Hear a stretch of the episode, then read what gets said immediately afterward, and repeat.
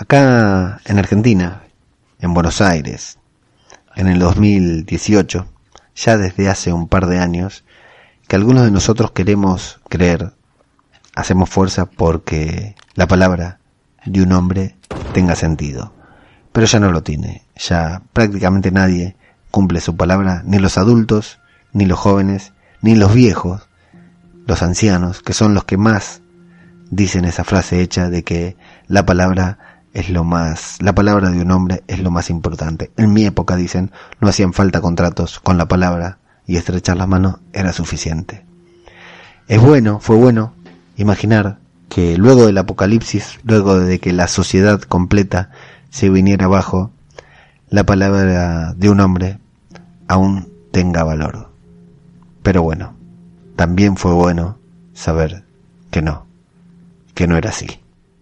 Esto es zombie cultura popular. Otro podcast sobre The Walking Dead.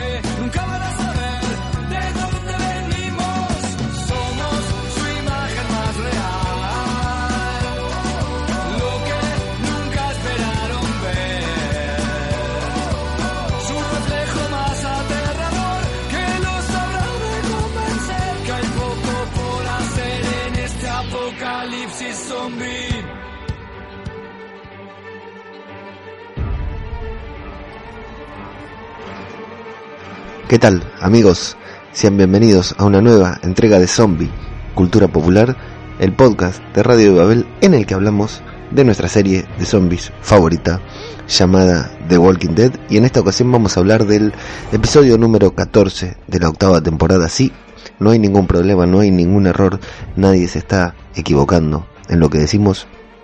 Es el episodio 14, el antepenúltimo episodio de la octava temporada. Terrible lo rápido que se pasó la temporada 8B y cuyo título es Gotta Mean Something, debe significar algo. Eso es lo que esperamos de este capítulo también, del 8x14, que realmente signifique algo. Les digo, el episodio terminó hace menos de 20 minutos y en el grupo de Telegram del chiringuito sobre The Walking Dead ya empezó la polémica sobre algunas cosas, decisiones y cuestiones que pasaron en el episodio, así que está increíble, vamos a meternos de lleno en este capítulo que comienza nada más y nada menos que con la continuación de aquella masacre de Simon en el basurero, en el vertedero, como se dice, cuando acribilló y mató a todos los, lo- la gente del basurero, toda la gente de Shadys, a pesar de que Negan le había dicho que no lo haga, a pesar de que Shadys le pidió por favor que no lo haga, Simon, no obstante, se desquitó y los mató a todos, cosa que vimos en el episodio anterior que Negan se enteraba por parte de Rick que los habían matado a todos. No, bueno, empezamos viendo la resolución, vemos que Shadys, Shady se esconde detrás de una pila de basura, agarra el cuerpo de una, uno de sus, de sus hombres, una de sus personas, de la gente que ella protegía o que la protegía a ella muerta, lo hace a un costado y en el medio, se arroja en el medio del charco de sangre en el que estaba tirado ese muchacho, se tira a ella, se ensucia su propia ropa con sangre y se tira culo para arriba en una posición muy incómoda como, como cuando ataca el picaceso, no sé si lo conocen, el picaceso, si no, bueno, hay que googlear, cuando, como cuando te ataca el picaceso que te tenés que esconder así, culo para arriba en una posición, eh, lo es gracioso, es chistoso, pero claro, está ahí, es, esa partecita ya me gustó porque Shady se esconde de una manera muy poco natural. Muchos nos hubiéramos acostado boca abajo o boca arriba. Ella se pone de una, en una posición muy incómoda, que es muy difícil mantenerte vivo en esa posición, incluso con los ojos abiertos, como si su muerte hubiera sido brutal, salvaje. Y de esa manera se salva de que Gary, que pasa corriendo persiguiendo a otra, a otro chatarrero y cuando vuelve, la ve muerta y le dice que no debería haber jugado ese juego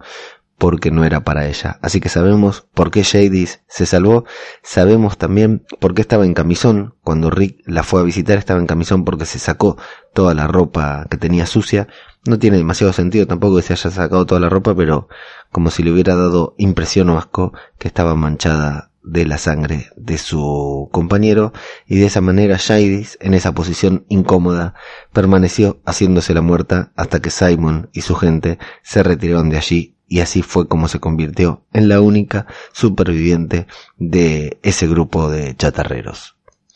Y ahí entonces tenemos una elipsis, la vemos entrar a Jadis ya con un cambio de look, con el pelo recogido y no ese corte de He-Man que tenía siempre, con una camisa leneadora y un jean ajustado. Garrapato, tengo que decir que en esta estoy con vos.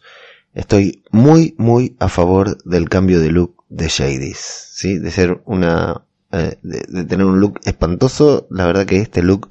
leneador y con la media cola que tenía no estoy hablando del trasero, sino del peinado, le quedó bastante bien. Bueno, nos vamos a una elipsis que no sabemos exactamente cuándo es, porque yo en un principio, sí sabemos, pero en un principio yo pensé que esa elipsis, ese momento en el que aparece, atención, ¿vieron la limpieza de ese lugar? El orden de ese lugar, lo minimalista, damos por hecho que es un contenedor, ¿no? De esos contenedores de basura de los que tienen ahí, damos por hecho que tiene uno preparado para ella con una una cuestión pulcra, está sumamente limpio, sumamente, eh, no hay una pelusa en el piso, es maravilloso, la cama como está tendida, la limpieza, el orden que hay, y la vemos a Jadis, bueno, que está llorando, que está deambulando de un lado para el otro, que mira el reloj varias veces, mira su reloj, que tiene una valija, está preparando una valija, está agarrando cosas del ropero, y lo que nos da la pauta de en qué línea temporal es eso, es que está Lucille.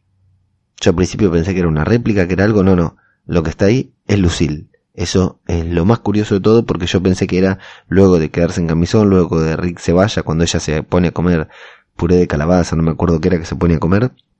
Pensé que ahí se estaba cambiando para ir a cazar a Nigar, no. Ahí ya tiene a Negan con ella, lo tiene en algún lugar evidentemente, y se encuentra ella misma en poder de Lucille, tiene una maleta preparada y está mirando la hora como si estuviera esperando algo. Pero yo me quedé sorprendidísimo con la limpieza de ese lugar. Sale de ese lugar Jadis luego de mentalizarse, de, de intentar estabilizar sus emociones, porque la vemos que está llorando, está como quebrada, está sensible, eh, la vemos respirar hondo, la vemos agitar el cuello y luego mirar nuevamente el reloj y decidirse a salir y avanza con Lucille al hombro, avanza hacia otro contenedor que me imagino que será parecido al que tenía ella, pero no con las mismas condiciones, abre y ahí lo tenemos a Negan en una especie de carrito de rublemanes tirado en el piso, atado, completamente atado, e incluso podría decir que un poco asustado. Lo vemos a Negan y lo saca, lo saca arrastrando desde ahí, le pregunta a Negan que qué mierda pasa y lo saca del carrito arrastrándolo sin hablarle, sin prestarle atención a lo que él dice y bueno, y ahí comienza el episodio con Jadis eh, y Lucille al hombro arrastrando a Negan hacia algún lugar que no sabemos cuál y Negan, detalle, completamente atado hasta las manos pegadas al cuerpo tiene atadas, algo que después algo va a pasar con eso. Nos vamos a Hilltop y hablando de leñadora nos vamos a una Carol, Carol, Carol dije, saluditos, Carol la vemos a Carol cortando leña y a Ezequiel que emprende, sale, parte en la búsqueda de ir a buscar a, a Henry, que cree que los salvadores que se escaparon están yendo hacia el santuario y que bueno, ese puede ser el destino de Henry porque ellos son su presa, pero al mismo tiempo él puede ser la presa de ellos. Carol le dice que no va a ir a buscarlo porque tiene que estar ahí porque si Maggie la necesita o por si hay otro ataque de los salvadores y Ezequiel la trata de cobarde. Le dice que siendo la mujer más valiente que él conoce, la persona más valiente que él conoce, le parece raro que no quiera ir a buscar a, a Henry porque Carol da por hecho que está muerto. Carol, Carol sabe de qué se trata y cree que Henry debe estar muerto, por eso no quiere desperdiciar tiempo, no quiere perder el tiempo en ir a buscarlo. Ezequiel se enoja, Ezequiel se ofende, pero Carol otra vez con Karel. Voy a decirlo tres veces, Karel, Karel, Karel. Y Carol quiere, no quiere, le, dice a Ezequiel que se vaya, que se vaya sin ella porque ella no va a salir a buscarlo, es como que le resulta un recurso perdido, desperdiciar recursos en ir a buscar a Henry cuando ella ya le advirtió y todo. Tenemos a los ponis de fondo, a los caballitos que Jimmy hablaba hace un tiempo. Y vamos a salir a Tara, que pasó más de un día sin fiebre, sin enfermarse, que es la única de todos los que fueron heridos que no se enfermó, que no se murió. Daryl le dice que tuvo suerte, que fue, es una casualidad, y Tara le dice que no, que da por hecho que la flecha con la que Dwight le disparó estaba limpia. Vuelven a hablar sobre el perdón de Daryl, de Tara hacia Dwight, y Tara lo resume, le dice que que no, que no necesariamente lo perdona o que sí, no importa, no es lo importante, lo que sí sabe es que lo vio a Dwight salvarlos eh, cuando estaban ahí en el pantano y que si ella lo hubiera matado en ese momento, hoy ella estaría muerta porque Dwight tampoco hubiera estado ahí para, para dispararle una flecha limpia. Es entendible lo que dice Tara, recordemos que en, la, en el último episodio dijo el karma es una mierda, y esto también podría ser karma porque ella finalmente no lo mató, no pudo matarlo y Dwight estuvo para salvarla dos veces. Daryl no se convence, Daryl dice que Dwight debería haberles avisado que si sabía lo del ataque, lo de la flecha sucia, le podría haber avisado que tenía, que los dejó ahí con la gente muriendo y les podría haber avisado incluso después del ataque, aunque no haya tenido tiempo durante el ataque, podría haber avisado luego. Nosotros sabemos que Dwight tuvo la intención pero que no pudo y Tara le dice que bueno, que Daryl haga lo que quiera, que si lo quiere matar a Dwight, que lo mate, pero que está por su cuenta, porque ella ya no va a vengarse de él. Adentro vemos que Millón está leyendo la carta que Carl le dejó y que Rick entra y la mira muy lindas actuaciones de Andrew Lincoln, como siempre, con los ojos, con las miradas. Vemos que se pone incómodo, que la ve emocionada por leer la carta. Y bueno, la acaricia y Millón le pregunta si él ya leyó la carta de que Carl le dejó. Y Rick le dice que no, que no la puede leer, que todavía no está preparado, que no la va a leer y que va a salir a buscar provisiones. Pero Millón se interrumpe, la interrumpe y le dice que no, que no va a salir a ningún lado, que se tiene que quedar porque eso es lo que hizo, ella cuando murió su hija, creo que era una hija, cuando murió su hija, eso fue lo que hizo ella y le dijo que que siguió adelante, se siguió moviendo, solamente para no pensar, que es lo que habíamos dicho. Fundamentalmente, eh, Plisken en llegó la muerte había hecho mucho hincapié en que Rick no había caído en la muerte, no se detuvo a pensar en que su hijo se había muerto, que seguía avanzando y avanzando, estableciéndose una cosa por delante, o sea, así sean pavadas como sacar las maderas que tenían tapiada la ventana en el episodio pasado para mantenerse entretenido y no tener que pensar que su hijo se había muerto.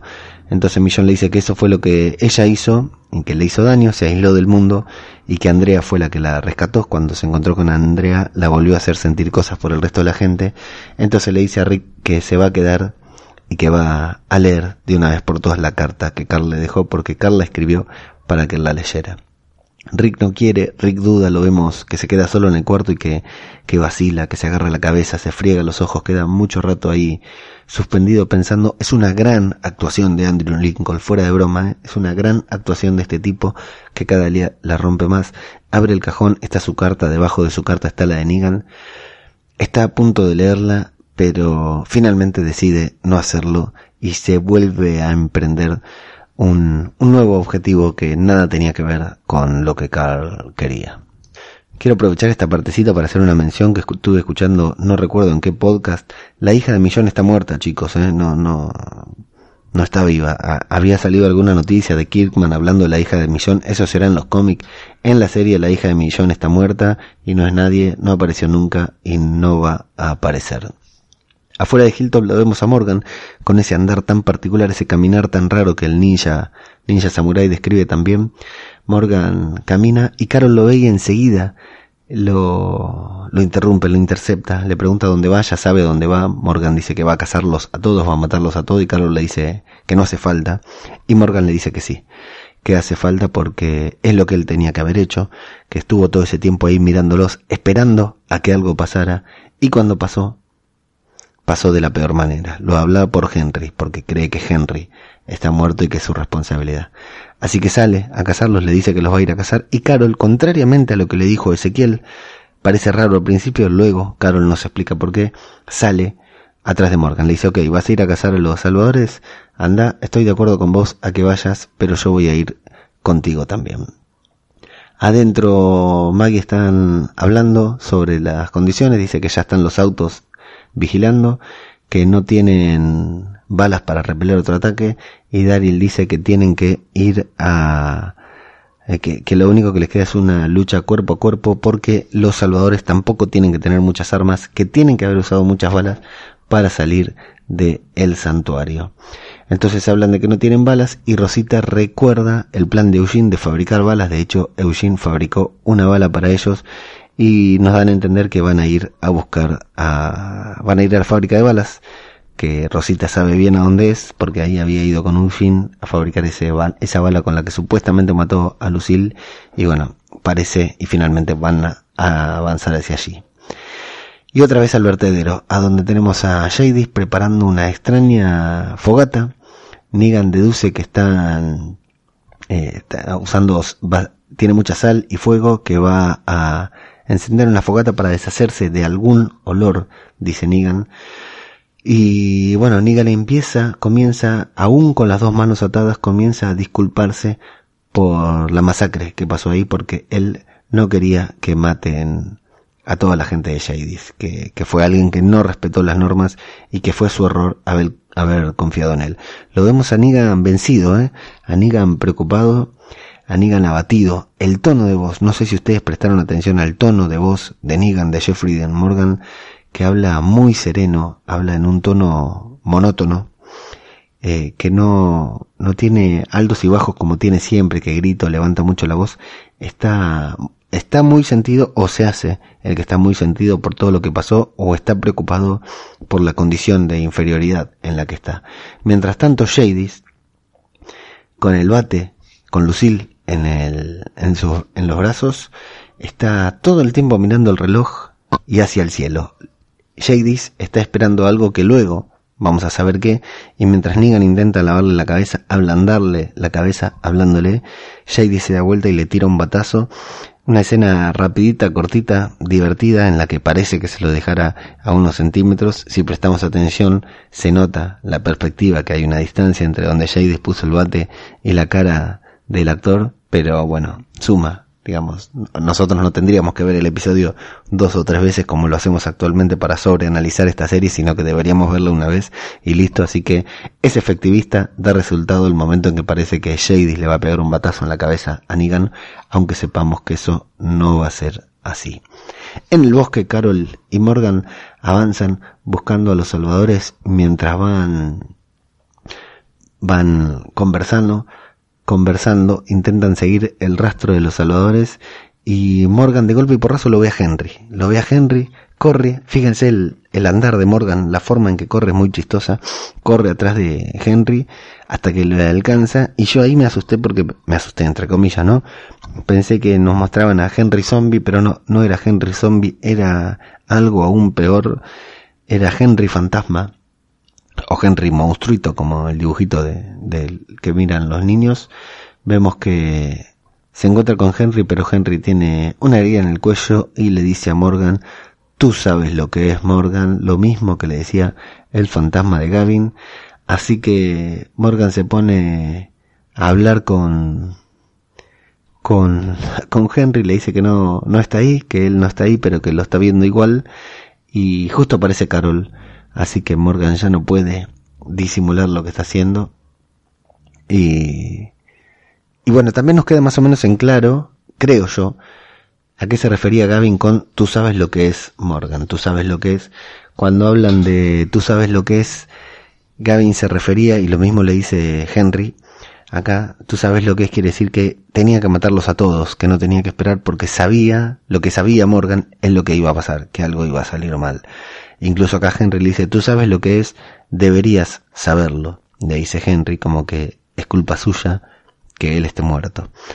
Ahí cuando Carol lo encuentra, Morgan le dice, vos sabés que está muerto,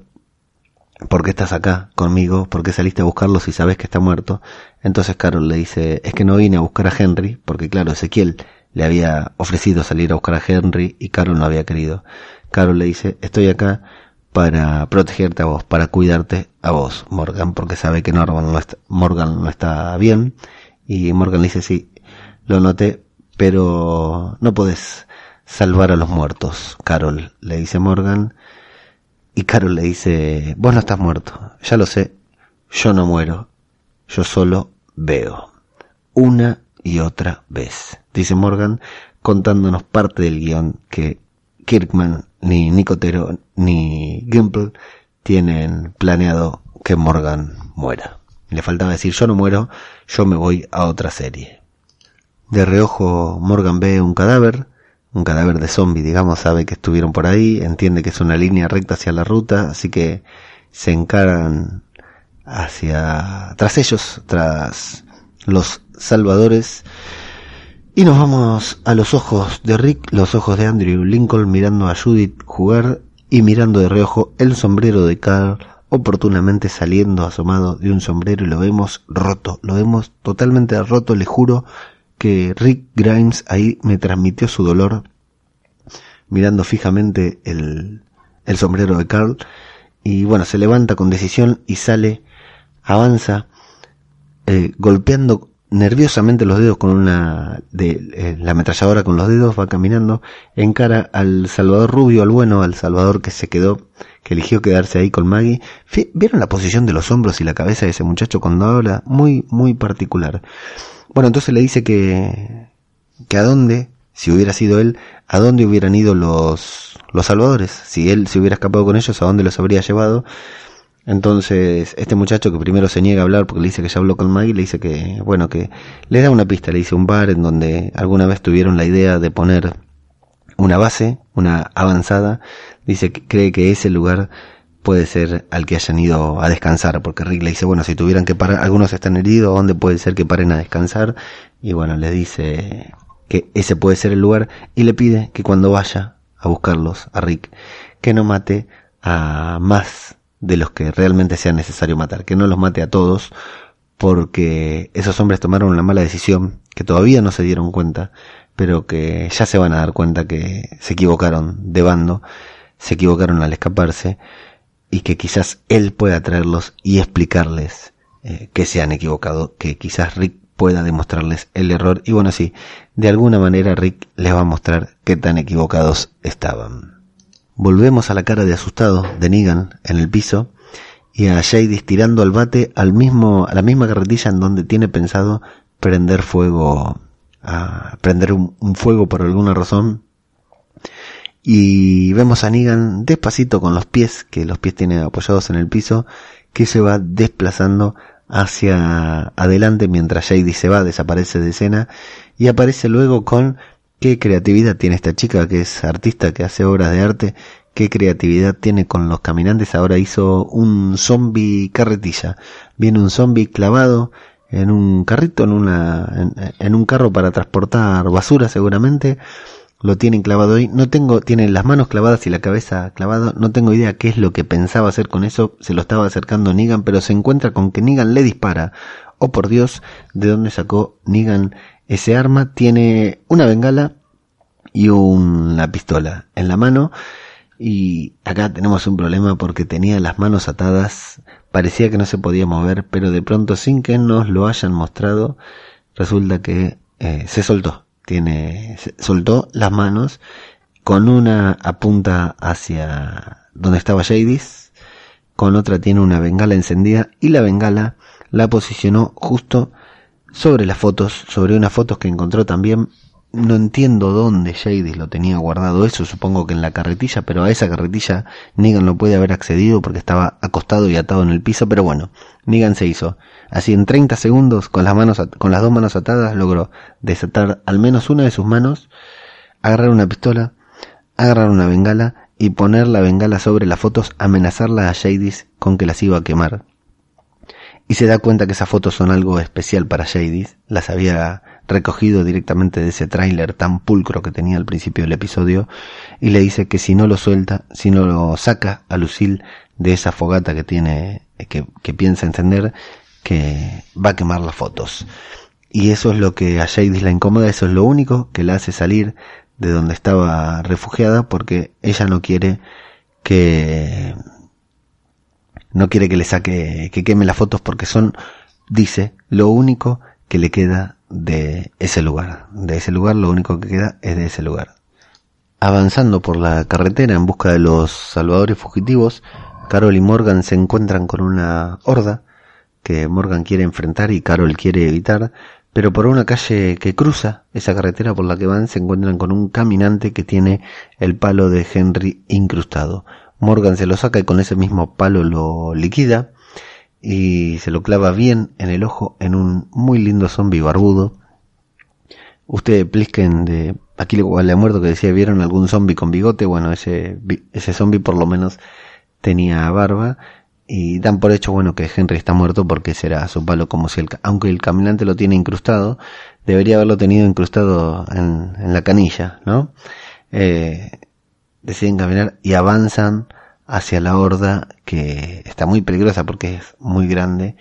y Carol le dice que tienen que ir por la otra carretera para encontrar a los salvadores y Morgan le dice si sabemos por si caminamos por esa carretera ya sabes lo que vas a encontrar haciendo referencia a que van a encontrar a Henry muerto pero Morgan no quiere y Carol le dice tenemos que ir por ahí porque hasta que yo estoy segura que Henry está muerto, pero hasta que no lo vea no lo voy a creer, siempre está la posibilidad de que esté vivo, muy parecido a lo que le decimos nosotros cuando matan a alguien fuera de pantalla. Y Morgan le dice que no, que él no va a ir,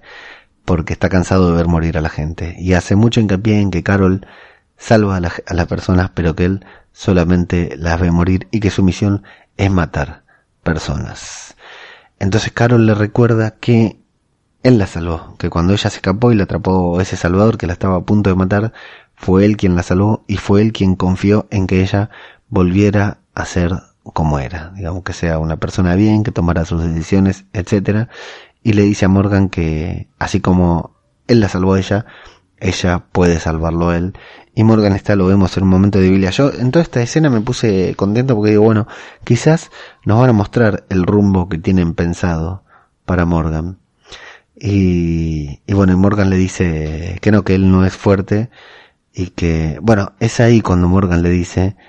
que debió haber terminado todo antes porque él sabía que algo malo iba a pasar y sin embargo no hizo nada por detenerlo. Así que ahora su misión es ir y matar a todos esos salvadores que tendría que haber matado antes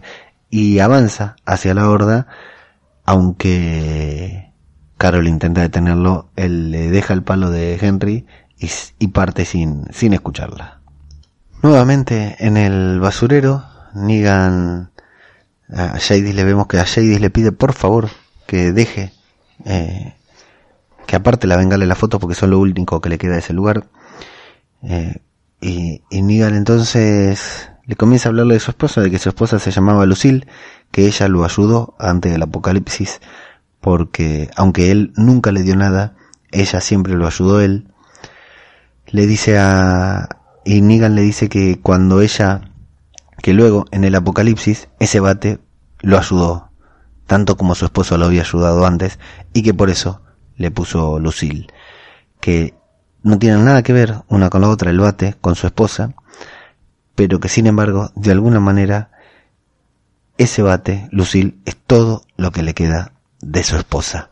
Así que realmente, eh, si se fijan ahí, la actuación de Jeffrey Dean Morgan también es excelente porque está abatido, está sentido, así sea que Negan la está engañando, ¿no? Está abatido, está quebrado por la situación que está viviendo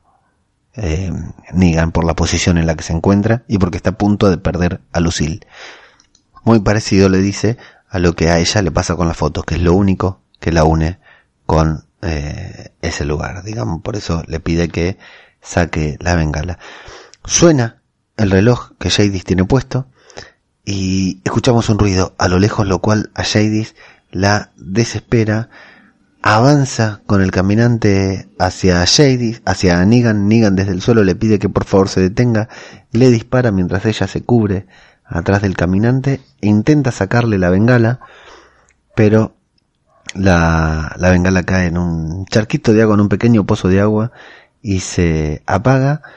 y atrás de todo, mientras en primer plano tenemos ese hermoso zombie, eh, que es mucho mejor. Este zombie no está totalmente desnudo también. Eh, bueno, que le vemos todos los detalles a este zombie, vemos un helicóptero, un helicóptero que viene avanzando, se posiciona eh, sobre el vertedero, queda ahí en suspenso, mirando, Shady desaparece corriendo, vuelve a aparecer con una bengala, la enciende y grita desesperada, aquí estoy, aquí estoy, pero el helicóptero no llega a verla porque ya dio media vuelta y se retiró tal como había venido ante la estupefacta mirada de Negan y de nosotros mismos, que sabíamos que algo así podía pasar, pero que yo al menos, o sea, sí, todo el tiempo supe lo que iba a pasar, pero me sigue sorprendiendo la presencia de este helicóptero y Negan dice, ¿qué carajo está pasando acá? Evidentemente la bengala que Jadis tenía no era para prender fuego a Lucille como Negan creía, sino que era para dar una señal al helicóptero que la venía a buscar. O sea, yo entiendo que había coordinado con los del helicóptero de alguna manera para que la vengan a buscar a tal hora por ese lugar, que el helicóptero llegó y que ella lo que tenía que hacer era encender una bengala para que ellos sepan que ella estaba ahí y que bajaran a recibirla en ese helipuerto que Simon dijo que tienen atrás. Como no pudo encender la bengala, el helicóptero se paró un segundito y se retiró de ahí sin Jadis. Ahora, ¿quién carajos está arriba del helicóptero? La puta madre que lo parió. Qué, qué misterio, qué sorpresa. Es el peor interrogante que tiene la temporada. Puede ser cualquier cosa, ¿eh? puede ser cualquier cosa, puede ser una pavada, pero realmente me descoloca completamente ese helicóptero desde el minuto uno en que apareció y me cago en, en todos los que hablaron, los que hicieron teorías. Soriano,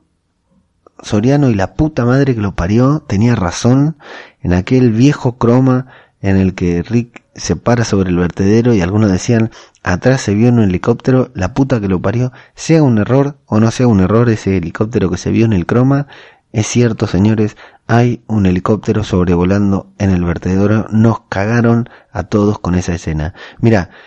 lo del croma está claro que fue un error porque si lo iban a mostrar lo iban a mostrar mejor. Además, un helicóptero ahí arriba y Rick ahí arriba lo hubiera visto. Rick lo hubiera visto. Lo del croma fue un error, se les escapó en el croma, metieron un, mosquito ahí dando vuelta y, y habrán inventado toda esta trama del helicóptero nada más que para taparnos la boca a nosotros que criticamos por esa escena en la que se aparecía, pero bueno, finalmente hay un helicóptero y no sabemos qué puto carajo tiene que ver con algo de lo que pasa en la historia y cómo mierda Shady se puso en contacto con ellos. Me vuelve loco esta trama y quiero que la resuelvan ya. Quiero saber qué es lo que pasó en ese momento. Hay un plano de Negan desde el piso cuando ve que el helicóptero se va y que Shady se queda eh, pensando en eso, en el que traga saliva y parece decir, ¿cómo la cagué ahora con esto? De acá no me salgo. Shady, enojada, vuelve con la bengala, con la segunda bengala que había prendido y se la ve decidida en encender, en prender fuego a Lucille, en quemarla, y Negan le pide por favor que no lo haga porque él no, él no, no quemó las fotos, que él no quemó las fotos y que entonces no, no, no le queme a Lucille, por favor. Le pide mil disculpas, le dice que puede arreglar todo lo que pasó, se lo recontra jura, se lo jura por sus bolas, que va a arreglar, que la va a compensar por la pérdida que, que tuvo que realmente siente todo lo que pasó ahí y todo lo que tuvo que perder ella para llegar a eso. Y Shady se va quebrando, Shady se va doblando, es una boluda así, ya lo sabemos, se va sensibilizando y termina apagando la bengala y perdonándole la vida a Lucille y a Negan. Y nuevamente tenemos un plano de Negan que estaba preocupado, estaba asustado por Lucille y que cuando Shady suelta el arma lo vemos eh, relajarse y pareciera hacer eh, sentir gracias a Dios. Sí, señores, nos están humanizando a Negan porque nos quieren convencer de que es bueno y de que en algún momento se va a dar vuelta porque Negan, amigos, Negan tiene sentimientos. Rick Grimes, el protagonista, está en el bosque, está a punto de encontrar a los salvadores que se escaparon de Hilltop, los tiene al alcance, se refugia detrás de un árbol para verlos y quien aparece atrás, el Psycho Killer, nuestro Psycho Killer favorito, favorito entre paréntesis, comillas y con signo de pregunta al final, que con un palo encara hacia donde está él y nuevamente Rick se tiene que identificar y decirle Morgan, ¿me conoces? Soy yo, soy Rick y Morgan le dice Rick, perdóname, pero no estoy muy bien. Sí, le dice Rick, ya me di cuenta que no estás bien. Tiene una mague Rick de decirle, bueno, quizás sería mejor que no estuvieras acá, acá afuera, pero Morgan le dice que no va a ir a ningún lugar. Entonces Rick, que tampoco está bien, que también necesita ayuda y que está casi tan loco como Morgan, le dice, bueno, Morgan, vos viniste acá a perseguirlos, a eliminarlos. Morgan le dice que sí. Bueno, vamos entonces a contraluz, con el sol, Morgan con un palo, Rick con una ametralladora en una muy linda escena de los dos personajes que comenzaron la serie, deciden salir tras los salvadores que están ahí a eliminarlos a todos. Los encaran, los tienen al alcance, los ven, están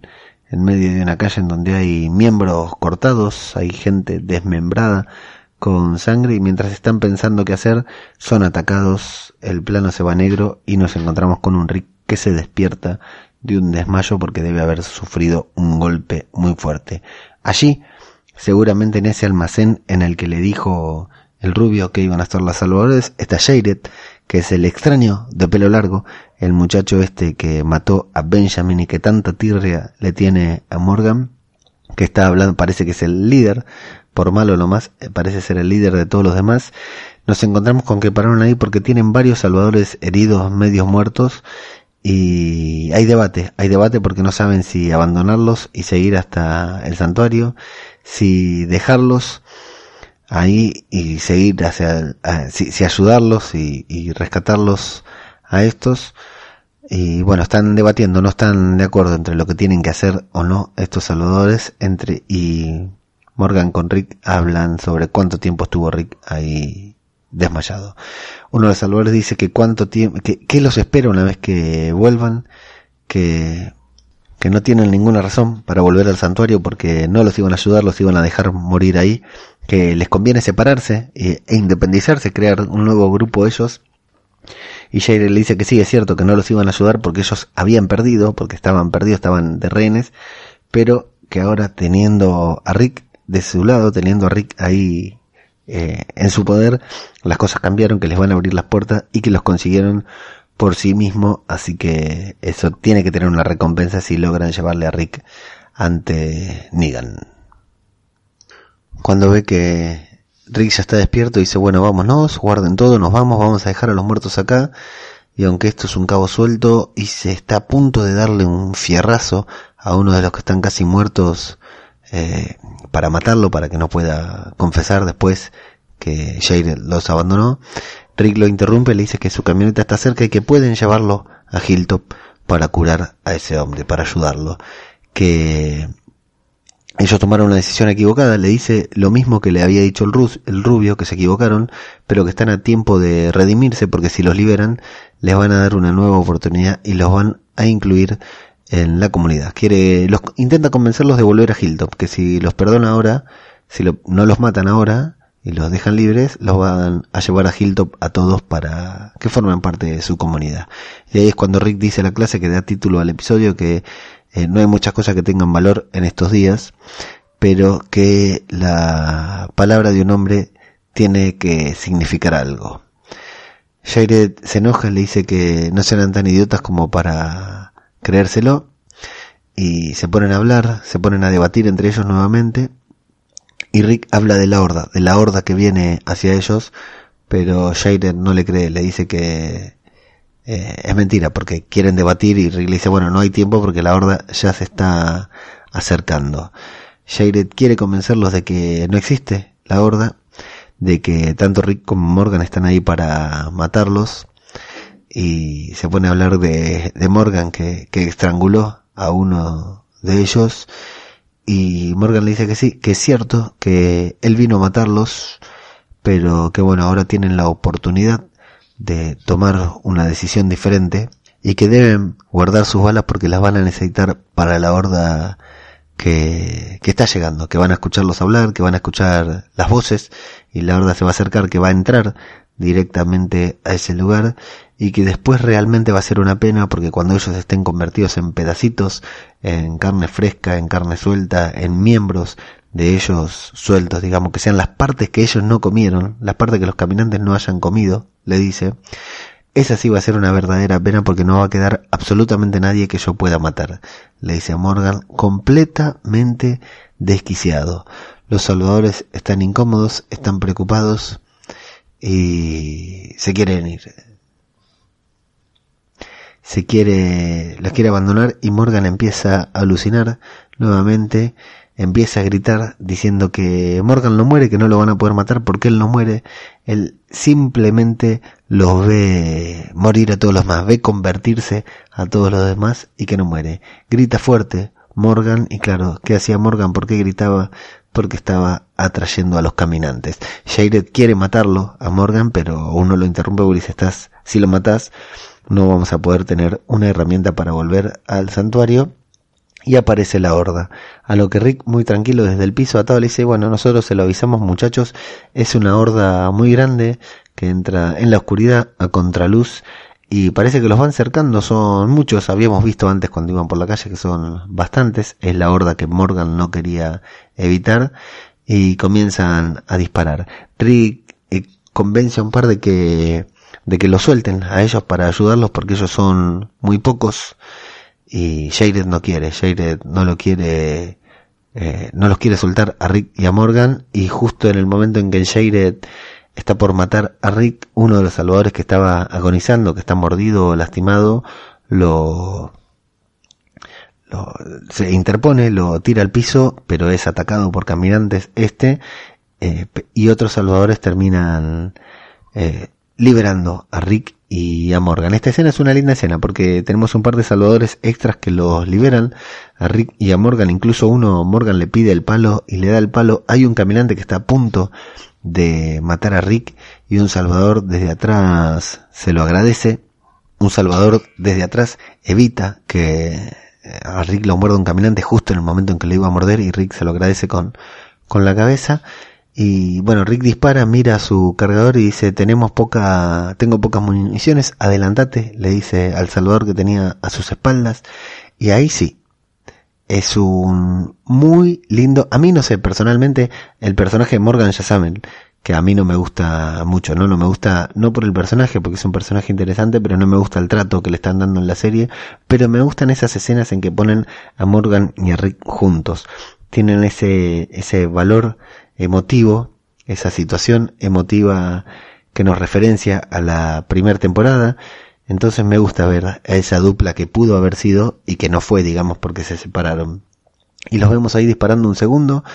y en el momento en que bajan a varios caminantes y queda ese Salvador a quien Rick le dice que se adelante, con Morgan cruzan miraditas, se hacen ojitos y prácticamente sin hablarse ambos entienden que es momento Rick agarra su hacha, Morgan su palo y comienzan a eliminar uno por uno a todos los salvadores que estaban ahí y a los que les habían prometido llevarlos a Hilltop si los liberaban y si los ayudaban. Hay uno que lo ve, que se enoja, que quiere atacar a Rick, pero bueno, por supuesto Rick combate cuerpo a cuerpo con todos y no se va a liberar fácil, así que se van escapando por atrás y Morgan, claro, típico perro que tiene una presa, comienza a perseguir sin importarle nada de lo que pasa a su alrededor, sin importarle los caminantes. De hecho, en un momento le da un palazo a un caminante desde atrás como si, solamente como si fuera el, el chico abusivo que en la escuela le pega un papito, un sopapo atrás de la nuca al que, al chico que pasa por adelante. Morgan emprende una búsqueda, una cacería, así como lo persiguió a Gavin, casi con la misma, con la, misma locura empieza a perseguir a Jared adelante de ese lugar, se encuentra con el fantasma de Henry nuevamente que lo distrae y este Salvador está a punto de clavarle uno de los tacos de pool partidos en el pecho a Morgan, pero Morgan, bueno, eh, hubo un segundito, un segundito nomás en que pensé que Morgan podía llegar a morir, pero luego me di cuenta que no, que Morgan puede morir, pero no va a morir en manos de Jared porque ese muchacho estaba cantado que Morgan lo iba a matar. Así que Morgan se deshace de este, lo tira, cae en un lugar donde está lleno de salvadores y justo cuando este se quiere escapar, Morgan le cierra una reja El muchacho queda atrapado, Morgan lo sujeta para que no se pueda escapar. De un lado de la reja está Morgan sujetando al muchacho contra la reja, del otro lado están los caminantes que se acercan desde atrás y comienzan a morderlo lentamente mientras éste le pide por favor a Morgan que lo suelte, pero Morgan no lo suelta hasta que los caminantes ya lo tienen en su poder. Recién ahí Morgan lo suelta y pone las manos hacia arriba como diciendo yo no lo toqué, yo no fue, no hice falta juez. Y señores, la venganza ha culminado ese momento tan esperado. Jared también ha muerto en manos de Morgan y quedamos empatados, quedamos prácticamente en cero. Morgan ya no tendría motivos para estar loco. El Salvador que intentó atacar a Rick le dice, pero vos me dijiste, nos dijiste que, que nos ibas a salvar, que íbamos a meternos en tu, en, en su grupo y Rick completamente despeinado con la cara absolutamente llena de sangre le dice menti le confirma que era una mentira que siempre que había mentido a propósito y le da un balazo en la cabeza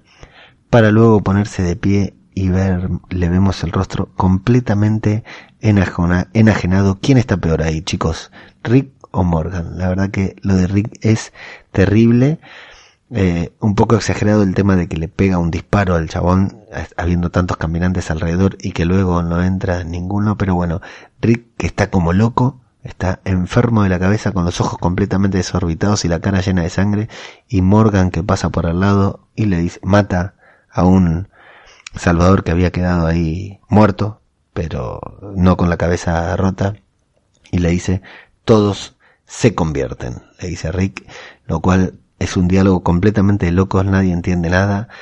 Por alguna razón, Rick también siente esta nostalgia que siento yo cuando los veo a los dos juntos y le dice, Morgan, vos me salvaste, yo pude haberme muerto ahí en la calle, en la puerta de tu casa, cuando estabas con tu hijo, porque no me conocías y sin embargo decidiste salvarme, ¿por qué lo hiciste? le dice Morgan. Morgan responde, no. Y Rick le dice, decímelo por favor, Morgan no le quiere decir nada. Rick le dice, estaba tu hijo, ¿por qué me salvaste? Y Morgan le dice, sí, sí, ya sé que estaba mi hijo y fue por eso que, porque te salvé. Justamente porque estaba mi hijo, claro. Tenía una razón para ser un hombre de bien, Morgan. Tenía una razón para hacer las cosas bien, para estar cuerdo, que era Dwayne, era su hijo. Exactamente lo mismo que ahora le falta a Rick que no tiene a Carl y no tiene ninguna razón para seguir adelante. Señores guionistas, nosotros se lo dijimos, no maten a Carl porque Rick se quedaría sin propósito. Se han hecho las paces en el basurero. Negan ya está con su campera de cuero con Lucille, mientras Jadis está mirando sus fotos triste, nostálgica.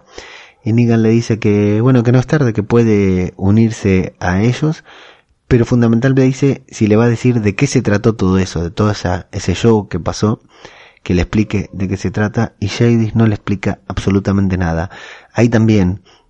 me hace mucho ruido que Negan se vaya sin pedirle realmente explicaciones de quién carajo estaba arriba de ese helicóptero. Pero bueno, Negan le dice, puedes venir conmigo, ese es tu camino, le dice Jadis.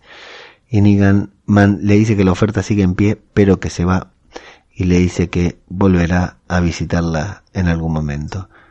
Pero muy raro no enterarnos sobre qué es lo que pasó con ese helicóptero muy, muy raro que Negan decida irse sin saber realmente qué pasó, pero bueno,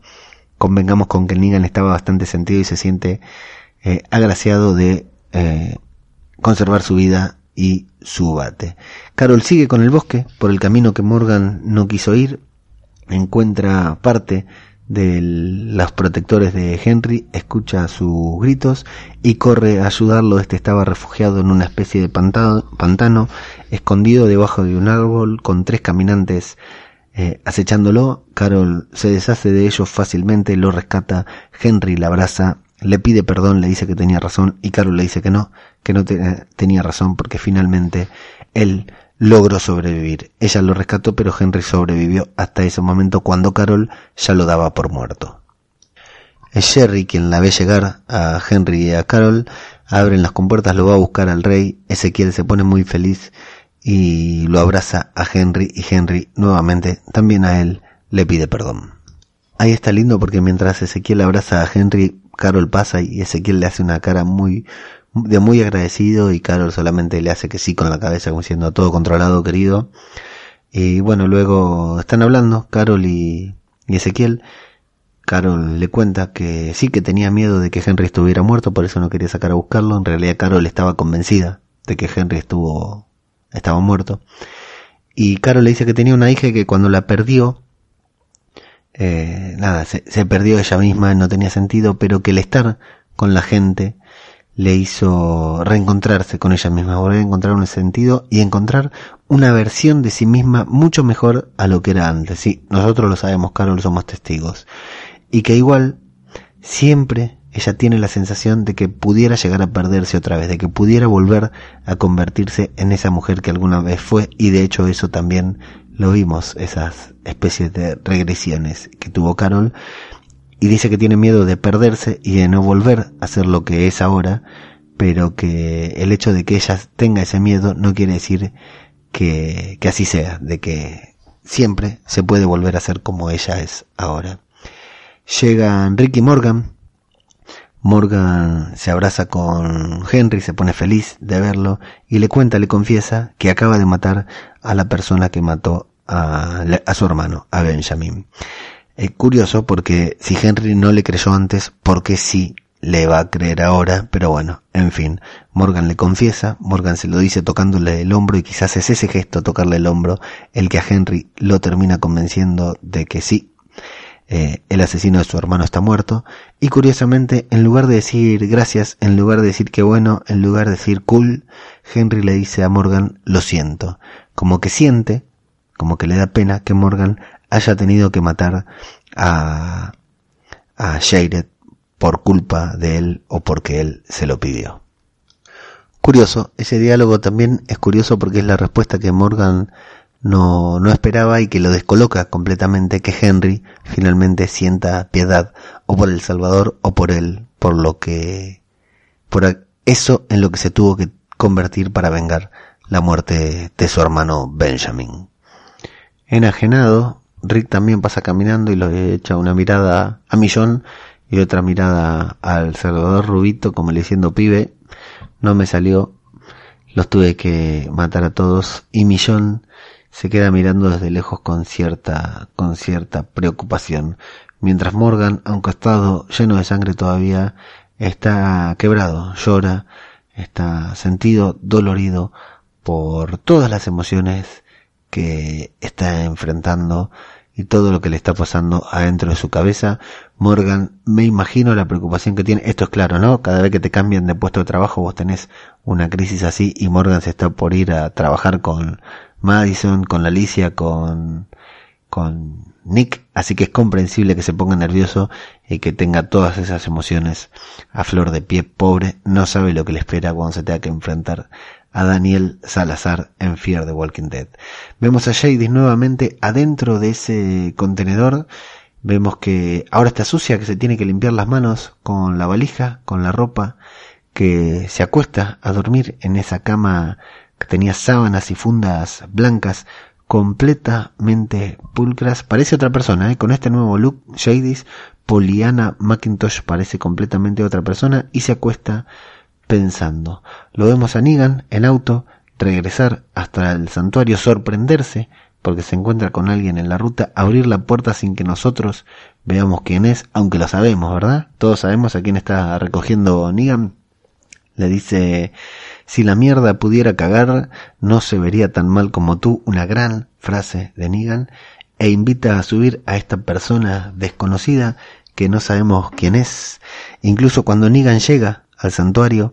y los salvadores lo, lo, encañonan y se acercan al auto y uno de los salvadores que estaba ahí le dice Negan, sabía que no podía ser cierto, sabía que tenías que estar vivo, sí, estoy vivo, pero no digas a nada, no digas nada a nadie porque esto es una sorpresa y vengo con muchas sorpresas. Esa sorpresa, señores, para mí, sin dudas, sin dudas, estamos a dos capítulos del final de la temporada. Esa sorpresa se llama Laura y es la salvadora que sabe que Dwight traicionó a los salvadores. O sea, chicos, que Negan regresa al santuario sabiendo que Simon lo traicionó y sabiendo que Dwight lo ha traicionado. Así que estamos complicadísimos se va a poner muy, pero muy linda la trama del santuario en los próximos dos episodios. De alguna extraña razón, de alguna extraña manera, frente a la fábrica de balas que administra Eugene, Rosita y Daryl están ahí con binoculares observando eh, todo el movimiento que hay, toda la carga y descarga de mercadería. Así que cómo llegaron hacia ahí, hacia el puesto más importante que tienen los salvadores, no lo sabemos, pero desde lejos con las revistas están observando que traen casquillos de municiones y lo vemos a Eugene con su delantal azul salir a supervisar todo y a Rosita que dice que el plan que tienen que seguir no es destruir a las máquinas, sino matar al fabricante, lo que nos demuestra que Rosita, no por ser hermosa,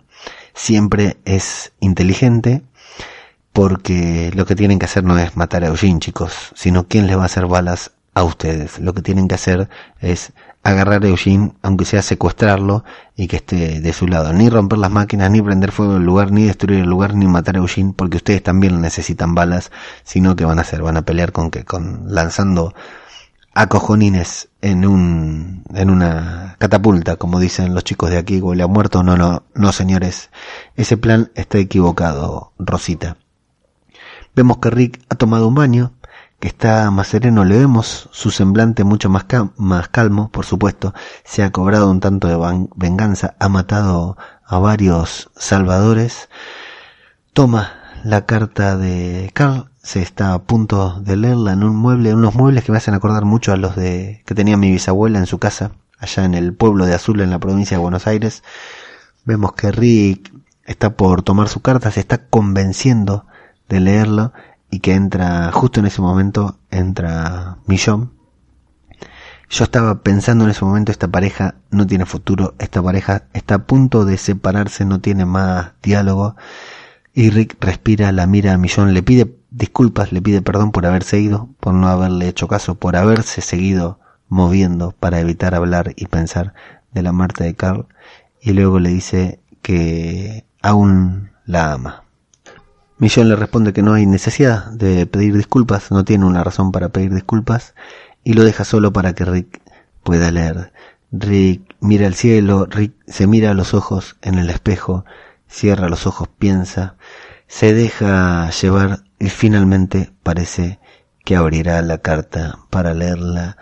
y terminar de hacerlo antes del final de temporada. ¿Qué dirá esas cartas? ¿Qué dirá la carta que le escribió a él? Bueno, seguramente nos lo enteremos tal vez en el próximo episodio o tal vez en el final de temporada, pero parece que lo que está leyendo le provoca realmente un efecto de emoción muy fuerte por las caras que pone en ese primer plano que se acerca al espejo. Y así, con la incertidumbre de lo que dice las cartas de Carl, es cómo termina el episodio.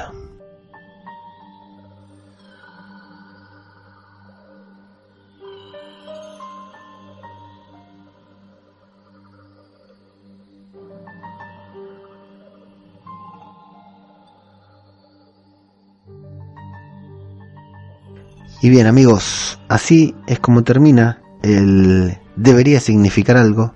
el episodio 14 de la octava temporada, el antepenúltimo episodio de la temporada número 8 de The Walking Dead. Y bueno, a ver qué, qué pasa con este capítulo. La verdad que fue un capítulo, sí, ahora sí, primer capítulo de los ocho capítulos de esta mitad de temporada, el sexto sería este. Este es el sexto o el séptimo, no, el sexto, el sexto capítulo de la 8B de la segunda mitad de la octava temporada es el primer episodio de transición que tenemos y sin embargo en algunos aspectos de los personajes en donde se metió adentro de los personajes se puso bastante interesante. No fue un gran capítulo, no fue de los mejores seguro, pero por ser un capítulo de transición fue bastante superior a muchos otros capítulos de transición. A mí me gustó, bueno, en parte el tema este de Rick, de que hayan hablado de cómo intenta superar o evitar hablar o pensar sobre la muerte de Carl manteniéndose en movimiento y me gustó mucho ese matiz del personaje en el que les promete perdón, les promete misericordia, les promete indulgencia a los salvadores que lo ayudan y los mata de eh, a traición, los mata de atrás, los mata cuando están distraídos, los mata incluso haciendo a un Salvador que se adelante a él porque tiene pocas municiones, le dice, le miente, de hecho cuando dice que tiene pocas municiones nos llama la atención porque venimos hablando en varios podcasts de que todos los episodios se queda sin, sin balas Rick, en este no necesariamente se queda sin balas, sino que le dice que se adelante para no tener a tantos salvadores atrás. Ese momento, esa traición de Rick, esa reacción, ese matiz de su personalidad, me encantó, me pareció buenísimo y sobre todo con este debate que estamos teniendo en el grupo de Telegram del chiringuito sobre The Walking Dead en el que estamos los que hacemos los podcasts de Arderas por esto, de Aquí huele a muerto y muchos otros podcasts y muchos oyentes que se están sumando a escucharnos. Aquí debatimos siempre a menudo sobre si somos Team Negan o Team Rick y muchos de nosotros, yo me incluyo, hablamos de que Rick está del lado del bien, es el bien, Rick, eh, si bien ya no hay buenos en esta serie, los que quedan vivos son todos fuertes, como dijo el sargento Abraham Ford en algún momento, yo estoy de acuerdo en que Negan, en que Rick eh, es bueno y que Negan es malo. Los métodos de Rick no, no necesariamente son buenos, pero que los fines de Rick sí lo son y los de Negan no son buenos ni los métodos ni los fines. No obstante, los dos tienen un método que sirve, que da resultado, que eh, ayuda a proteger a su gente, pero que los buenos tengan ese, matiz de hacer algo que es incorrecto, que está malo. Evidentemente está claro que lo que hizo Rick hoy estuvo mal, pero me encanta. Me encanta ese matiz del personaje principal de la serie, que el personaje principal no sea blanco, no sea puro, me parece maravilloso, me parece muy lindo y me gustó esa escena junto con Morgan ahí los dos, los dos desquiciados, los dos psycho killers trabajando en equipo. La verdad que esa parte me gustó, me gustó el tema de Carol, que lo que le hicieron experimentar, lo que dijo ella, lo que se preocupó ella por cubrir a, Morgan, por protegerlo y por intentar devolverlo a la cordura, ella que ya se fue y ya volvió de la locura también intenta proteger a Morgan. Lo de Henry me parece intrascendente y me gustó bastante el tema de Negan y de Jadis, aunque es cierto que una vez más en la temporada fue todo para nada. Se dio una vuelta, parecía muy importante que Negan se iba con Jadis y sin embargo Jadis lo termina soltando sin absolutamente nada. Parece que toda la trama hubiera sido solamente para mostrarnos el helicóptero y bueno, la verdad que yo no lo voy a mentir. Conmigo dio resultado porque el helicóptero me tiene descolocado y es la mayor incógnita que quiero que se resuelva en The Walking Dead. Así que bueno, episodio de transición bastante bueno para mí, bastante interesante, un capítulo lindo y que nos deja las cosas servidas en bandeja para que en el santuario explote todo en el próximo episodio. Esperemos y bueno, y a ver cómo termina la temporada. Así, así Esta es como la octava temporada de The Walking Dead está llegando a su fin.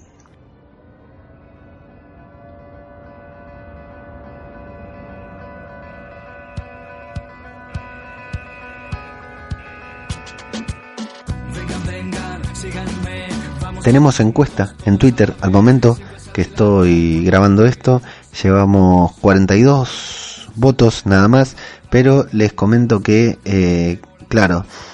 eh, hoy 2 de abril acá en Argentina es feriado, estamos conmemorando eh, uno de los aniversarios de la Guerra de Malvinas, así que hoy lunes no trabajamos, no trabaja nadie. El capítulo se estrenó 22.30 acá en Argentina, terminó a eso de las 23.30 y ahora en este momento son la 1 y 10 de la mañana y ya estoy grabando y voy a editar y voy a, como mañana no tengo que trabajar, voy a editar y publicarlo ya mismo, así que en breve cuando Así que la encuesta tiene apenas una horita, dos horitas desde que la creé. Tenemos 42 votos sobre el 8x14 de Walking Dead. Eh, cuatro opciones. Pusimos episodio necesario, la primera. Capítulo importante, la segunda. Capítulo de transición, la tercera. Y todavía lo estoy pensando la cuarta opción, que es la ganadora. Todavía lo estoy pensando con el 31% de los votos. Episodio necesario tiene el 29%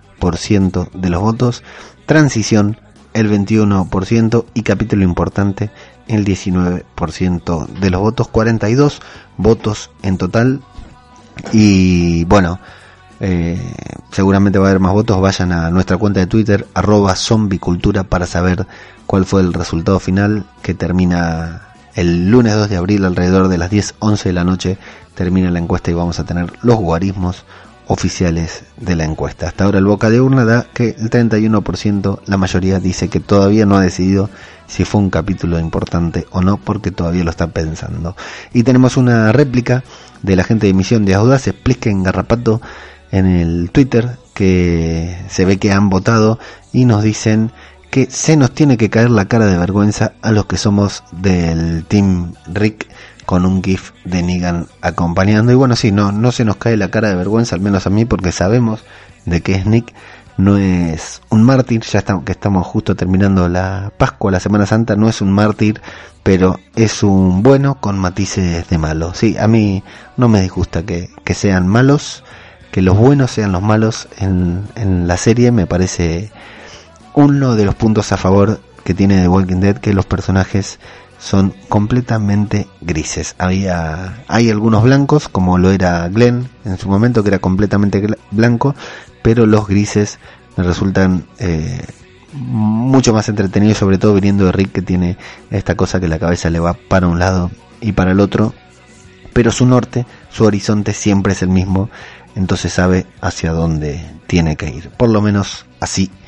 lo veo yo. Tenemos comentarios en iVoox del último episodio. Les pido perdón a todos los que van a dejar comentarios a medida que vayan viendo el capítulo y se van a encontrar con la mala noticia de que publicamos temprano, pero bueno, acostarme más tarde hoy no me duele y acostarme más tarde mañana sí resulta doloroso porque eh, el martes sí tenemos que ir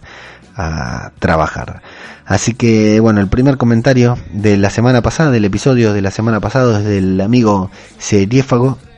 que dice que le gustan, por supuesto, los comentarios del capítulo y que mis palabras dan vida a las imágenes en su cabeza, lo cual si no estuviéramos hablando de un podcast y de una serie sería peligroso, una afirmación para el psiquiatra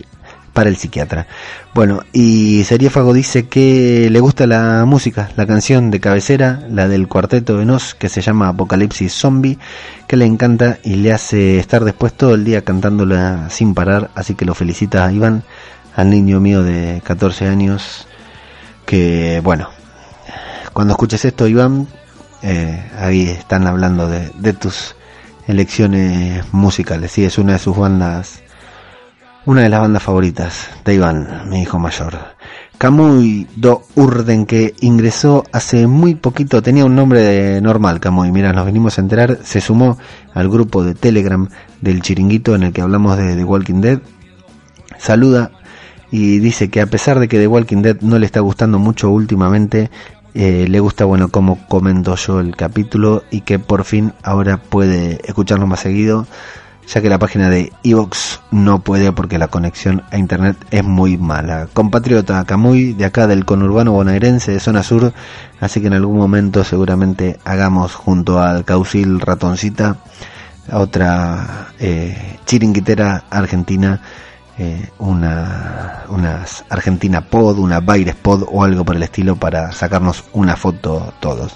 Tenemos otro comentario de Shortis 1919 que dice que escucha el programa desde esta mid-season y es la primera vez que escribo. Lo habíamos notado, Shorty, lo había notado porque no me sonaba tu nombre. Y tiene una teoría sobre el cliffhanger del final del de temporada. A ver, vamos a ver la, la teoría de Shorty.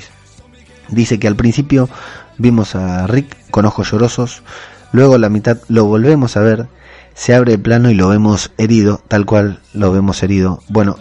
él cree, Shortis, que la temporada cerrará con el plano abriéndose aún más y mostrando en picas las cabezas de algunos personajes de Rick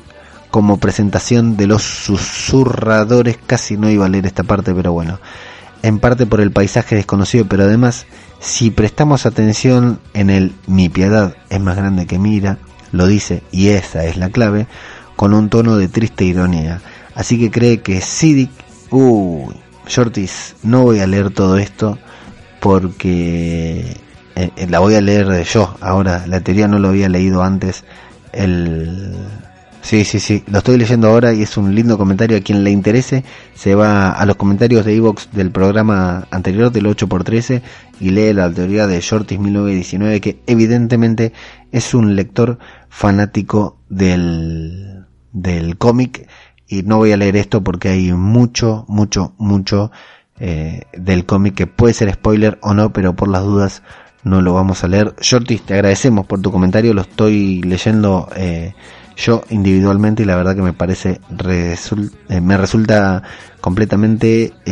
revelador suponiendo que se cumpla en esto pero es una muy muy linda teoría y vamos a ver qué pasa con esos personajes que vos mencionás porque todavía no está confirmado que vayan a aparecer Plisken Misterios el amigo Plisken Misterios de Misión de Audaces y de aquí huele a muerto junto a Garrapato. Y bueno y en Misión de Audaces que ahora ya está saliendo junto a eh, Sociedad también, y ahora apareció el señor Lentes, qué personaje el señor Lentes, un fenómeno, bueno, eh, o los gallegos putos, como me gusta decirle a, a mí, nos felicita por el programa y dice que pese a que estamos un poco cascarrabias, a que estoy un poco cascarrabias últimamente, me siguen queriendo, gracias, yo también los quiero a ustedes y sí, estoy cascarrabias porque porque sí. Eh, y que dice que no tienen la culpa del 6 a 1, la puta que lo parió, este San Paoli, hijo de puta, y las cosas que hace con la selección me da ganas de matarme y de no ver el final de la temporada de Walking Dead con tal de no tener que ver el mundial. Y Ángela, Patricia Cuello, que también comenzó, se sumó hace poquito tiempo al grupo de Telegram del Chiringuito, dice que comencé a escuchar por recomendación de los chicos de Arderás por esto, chicos entre comillas, ¿eh? es un chico y un viejo, el cura Legañas, y que y saluda desde Colombia a otra gente latinoamericana. Un abrazo muy grande para vos, Ángela. Gracias por comentar, gracias por participar. A todos los que están escuchando y quieran, se pueden sumar al grupo de Telegram del Chiringuito en el que hablamos de Walking Dead. No hacemos spoiler hasta que el episodio se emite en España el día lunes, pero hablamos sobre The Walking Dead y de otras cosas también durante todo el día, las 24 horas del día, porque cuando los españoles están durmiendo hablamos los latinos y al revés, cuando los latinos nos levantamos tenemos muchos comentarios de españoles para leer. Una muy linda comunidad en la que hay tanto podcasters como oyentes, así que se pueden sumar al grupo de Telegram del chiringuito sobre The Walking Dead y los otros grupos también porque hay varios, pero bueno, en este caso, como el podcast es sobre The Walking Dead, mencionamos este grupo. Un par de avisos parroquiales antes de terminar el episodio. Eh, la semana que viene, si están, si vos estás en Argentina, la semana que viene, el 7 de abril, ahí en Parque Norte, en el complejo que tiene otro nombre, pero que todos conocemos como Parque Norte, se hace la Walking XP, la primera y mejor convención eh, Walker sobre temática sobre The Walking Dead de Argentina, de la ciudad de Buenos Aires. Eh, no es una Comic Con ni nada por el estilo, es un evento exclusivamente sobre The Walking Dead. Si buscan en su página Walking XP, Walking XP, eh, la verdad que son es un evento que vienen armando ya hace un par de años, muy bueno cada día van mejorando más, antes lo hacían en un lugar chico, ahora lo hacen en un lugar muy grande, muy lindo, en donde hay cosplay, hay maquillaje, hay eventos, hay para sacarse fotos, hay muchas cosas relacionadas a The Walking Dead. Yo en esta ocasión todavía no tengo mi entrada porque no pude confirmar mi asistencia porque tengo dos niños menores que no puedo llevar a una exposición donde hay zombies fundamentalmente porque se asustan, no les gusta la temática zombie, salvo los que aparecen en Gravity Falls. Entonces todavía no pude confirmar mi asistencia, pero si alguien eh, estás escuchando esto y no sabías, metete en la página de Facebook de Walking XP y vas a ver que está muy bueno, las entradas no son caras y es para hacer actividades durante todo el día relacionadas y bueno, para estar rodeado de gente tan fanática como nosotros sobre The Walking Dead. Si puedo me voy a dar una vuelta, voy a intentar eh, hacerle alguna notita a los organizadores y bueno, y ver si podemos coordinar para en algún próximo evento hacer un programita ahí en vivo, hacer alguna grabación, algún zombie cultura popular en vivo ahí en directo desde la Walking XP. Eh, así que bueno, eh, métanse en la página y si van nos cuentan y nos dejan un comentario en Facebook, en Evox, en Twitter y nos cuentan qué les pareció. Por otra parte, Interpodcast 2018 con otro podcast de Radio Babel, con tal vez me recuerden un podcast sobre cine que hacemos, que hago aquí en Radio Babel. Nos hemos anotado en el Interpodcast y esta semana ya lo estamos publicando. Nos toca hacer un podcast sobre juego de rol que se llama Rolero Casual. En mi vida jugué a un juego de rol, así que me resultó muy divertido hacer este podcast. Así que los invito a seguir a la cuenta de Radio Babel o a la cuenta de Evox de Tal vez me recuerden para ver todo esto que, eh, por si no saben lo que es el Interpodcast, todos los podcasts se anotan, se sortean entre sí, se mezclan y cada podcast tiene que interpretar un podcast diferente, un podcast distinto al que hace siempre, manteniendo la estructura, así que resulta muy divertido, muy atrapante, se hace todos los años y bueno, este año nos tocó hacer a Rolero Casual Podcast, así que ahí estaremos ya publicando esta semana en la cuenta de Tal vez me recuerden. Y por último, mandarle un saludo muy grande a la gente de las perdices, Mariano, eh, que siempre nos escucha, viejo compañero de práctica que nos escucha siempre el podcast, no comenta ni nada, pero igual queremos mandarle un saludo por estar siempre ahí y hacernos saber que están escuchando. Entre esta semana estamos publicando eh, en Radio Babel también el podcast cinematográfico de Marvel, la, el segundo episodio en el que hacemos vamos recapitulando y preparándonos para el entreno, estreno de Infinity War. Si les gustan los cómics, si les gustan los Vengadores, escuchen podcast cinematográfico de Marvel, lo encuentran así o lo buscan directamente en el feed de Radio Babel en Evox. Y por último, arroba zombie cultura popular en Twitter, zombie cultura, perdón, arroba zombie en Twitter o zombie popular en Facebook, nuestra página de internet www.zombieculturapopular.com esas son todas nuestras vías de contacto y vamos a ver qué pasa en el santuario en el próximo episodio, el 15 de la octava temporada de The Walking Dead. Esto fue Zombie, Cultura Popular, otro podcast sobre The Walking Dead. Muchas gracias y hasta la próxima.